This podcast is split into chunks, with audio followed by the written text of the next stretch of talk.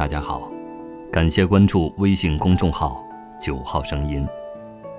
今天与您分享，每一年，我们家都要回乡下小住一段时间。作者：关关。吃了早饭，老公顺顺扛着锄头往菜地里走去。昨天晚上，婆婆说，菜地的土要翻一下。菜地不远，就在对面山坡上。等我端着茶坐到书桌前，顺顺已经穿过一片稻田，爬上了对面的山坡。打开电脑，推开窗户，一眼便望见整个小院儿还有门前金灿灿的稻田。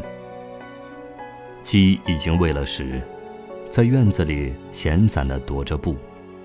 婆婆挑着一担粪水往外走，不一会儿就出现在了对面山坡的菜地里。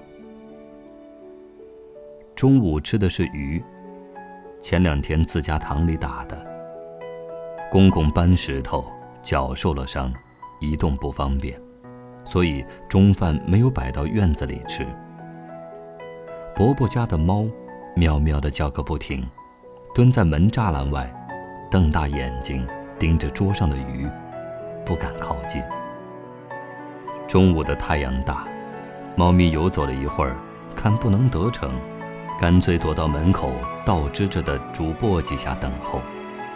女儿大声地叫唤：“我去喂小猫咪。”顺顺呵斥他：“你先吃，吃完再喂它。”小欣欣只能坐回去，眼睛一边望着蹲坐在门口的小猫，一边扒饭。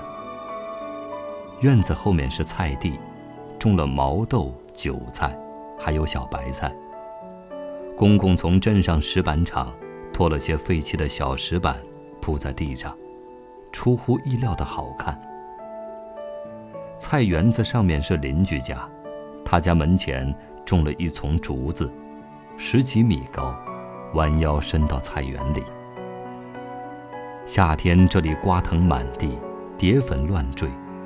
入了秋，园子最大的乐趣，就是来自这一丛别人家的竹子。午后，园子静得只剩下风声，清瘦的竹枝在秋风中摇曳，影子倒落在隔壁伯伯家厨房的墙上。搬一张藤椅，泡杯茶，看书，打盹儿，或者是写东西，都是很舒服的。下午，伯伯家要打鼓，顺顺决定去帮忙。早早的就喊了小欣欣站在田埂上，拿着大木方子在打了河的地里一通乱挥。小欣欣因为新鲜，兴奋得手舞足蹈。可是过了好久，不知道什么原因，伯母跑来告诉大家，鼓子得改天再打。顺顺和小欣欣有些失望。站在地里，久久不愿离去。回到家，邻居家在拆房顶，准备升高一层。顺顺闲得无聊，爬上人家屋顶，帮着扔砖。小星星看见了，便吵着也要上去。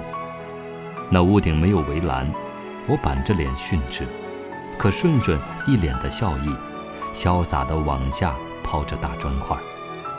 这让小欣欣羡慕不已。终于在顺顺的一声允令下，小朋友胜利地爬上了人家的屋顶。太阳下山是干活的好时候，田里不时传来打谷机的声音。顺顺坐在自家院子里，看着小欣欣拿过期的面包到池塘边去喂鱼。外出一天的母鸡，这时候从外面回来。一进大门，就钻进院子右侧的枣树丛。小欣欣见状，赶紧撕了一大块面包，跟着钻到树丛里。婆婆喊吃饭，我帮忙到灶房搬出桌子、端菜、摆碗筷，一家人坐在院子里开始吃晚饭。有人下了田回家经过，停在门口，笑眯眯地跟婆婆公公说笑几句。然后，担着担朝自家走去。吃完饭，收拾完碗筷，天已渐暗，头顶上的天空浮现一片淡淡的红色，向远方一直延伸去。再过几个小时，村庄睡去，将是静默如斯的大地和夜。